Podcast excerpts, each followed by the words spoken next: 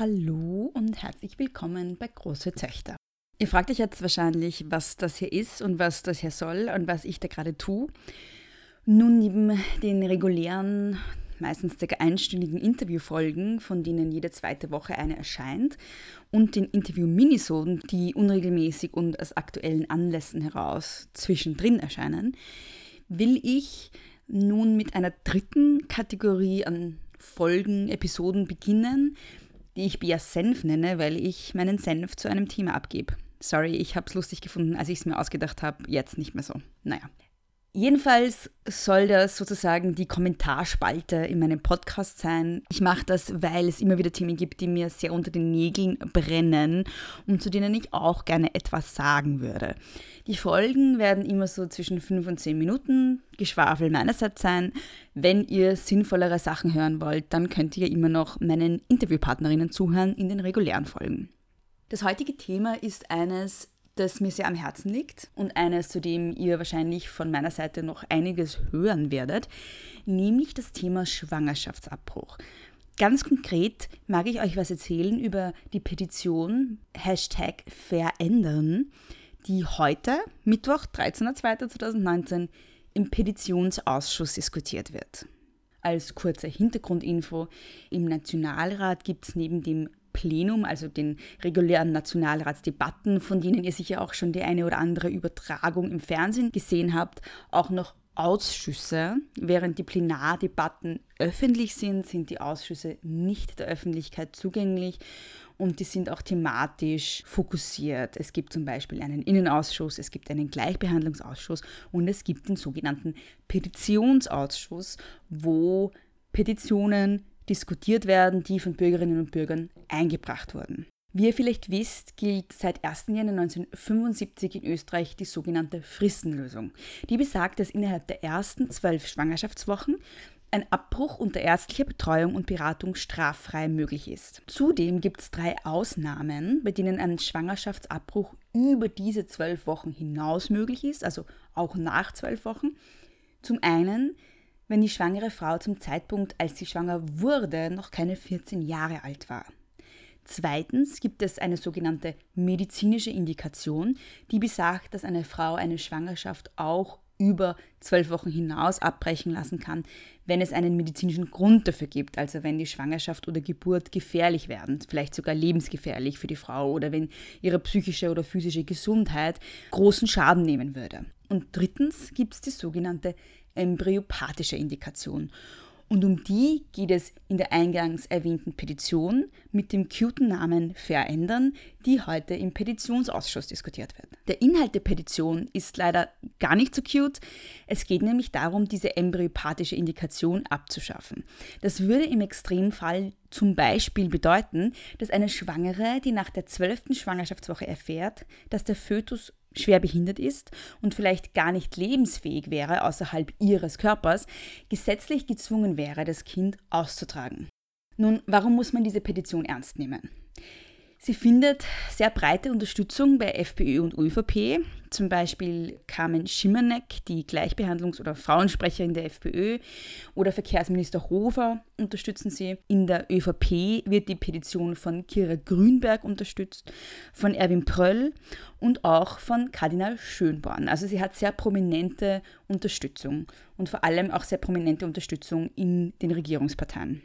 Was wir auch wissen, ist, dass die Regierung in ihrem Regierungsprogramm das Thema ebenso anspricht. Hier wird nämlich ganz in Anti-Choice-Lingo von eugenischer Indikation geredet, um das Thema auch in die Nähe von Nazi-Diktion zu bringen.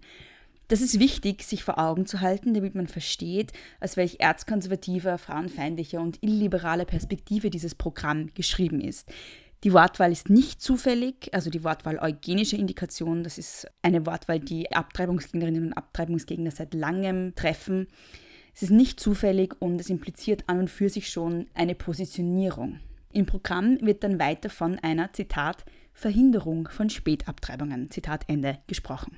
Neben dieser Abschaffung der embryopathischen Indikation stehen noch weitere Punkte in dieser Petition und die sind allesamt mindestens genauso problematisch. Die Petition fordert unter anderem eine Datenerhebung, also eine offizielle Statistik inklusive Motivforschung zu Schwangerschaftsabbrüchen in Österreich. Nun, die Initiatorin von Fair Ändern, Karina Marie Eder, ist eine radikale Abtreibungsgegnerin, ist bei Jugend für das Leben, protestiert regelmäßig gegen Abtreibungskliniken und es ist sehr unwahrscheinlich, dass solche Leute mit Statistiken über Schwangerschaftsabbrüchen Gutes im Schilde führen. Und überhaupt, okay, dann machen wir Schwangerschaftsabbruch zu einer Kassenleistung, dann habt ihr eure Statistikleiter. Ganz besonders grauslich finde ich auch, dass sie eine Bedenkzeit zwischen Anmeldung und Durchführung eines Schwangerschaftsabbruchs fordern, um, Zitat, keine übereilte Entscheidung zu treffen. Zitat Ende. Das ist eine zusätzliche Schikane, die Frauen auferlegt wird. Niemand macht eine Abtreibung oder lässt eine Abtreibung vornehmen, weil ihm gerade Fahrt ist und er oder sie eine Freizeitbeschäftigung braucht, Frauen, die sich dazu entschließen, haben sich das reichlich überlegt. Wir brauchen keine Bedenkfrist, als wären wir keine mündigen Bürgerinnen, die keine Entscheidungen über ihre eigenen Körper treffen können. Seriously, go fuck yourself. Und dann der letzte Punkt, der mein Blut zum Brodeln bringt. Sie fordern nämlich auch eine Informationskampagne über Adoption als Alternative zum Schwangerschaftsabbruch. Okay, folgendes. Adoption ist keine Alternative zu einem Schwangerschaftsabbruch. Das sind zwei unterschiedliche Dinge. Bei einem Schwangerschaftsabbruch muss ich nämlich nicht neun Monate einen Fötus mit mir herumtragen, den ich nicht will, mit allen physischen und psychischen Belastungen, die eine Schwangerschaft mit sich bringt, ihn dann unter größten Schmerzen gebären und dann, nachdem ich wahrscheinlich neun Monate mit ihm gebondet habe, weggeben.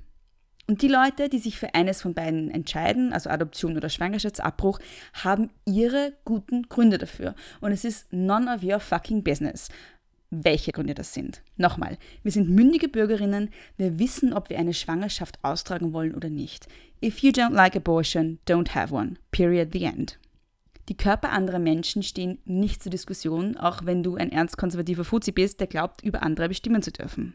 Gut, also das ist der Inhalt der Petition, die heute diskutiert wird. Und der Weg über den Petitionenausschuss ist natürlich strategisch sehr clever, da man so darauf verweisen kann, ja eh nur den Willen der Bevölkerung umzusetzen. Bei einem so wichtigen Thema, nämlich der reproduktiven Freiheiten und Rechte von Frauen, sollten wir allerdings der Regierung nicht erlauben, sowas stillschweigend durchzupeitschen. Es sieht nämlich im Moment danach aus, als wäre das die Strategie, als wäre das Ziel, das leise unter Ausschluss der Öffentlichkeit zu diskutieren, dann in Gesetze zu gießen und dann durchs Parlament zu peitschen, wie das die Regierung auch schon bei anderen Themen gemacht hat. Was kann man jetzt dagegen tun? Nun, erstens ist es wichtig, dass man auf das Thema aufmerksam macht. Es scheint so zu sein, als wäre es Teil der Strategie, das Thema möglichst ruhig zu halten. Es ist schon mal ein Schritt dagegen, wenn man aufmerksam macht drauf und nicht ruhig bleibt. Zweitens kann man natürlich auch die Zuständigen bei ÖVP und FPÖ darauf hinweisen und die eigene Meinung kundtun. Der zuständige Leiter der ÖVP-Fraktion im Petitionsausschuss heißt Manfred Hofinger und seine E-Mail-Adresse ist manfred.hofinger.parlament.gv.at. Ein erster wichtiger Schritt ist aber wie gesagt getan, wenn ihr auf Social Media mal eure Freundinnen und Freunde darüber informiert, was gerade so abgeht im Petitionenausschuss. Danke fürs Zuhören. Bis nächstes Mal. Nicht kleinkriegen lassen.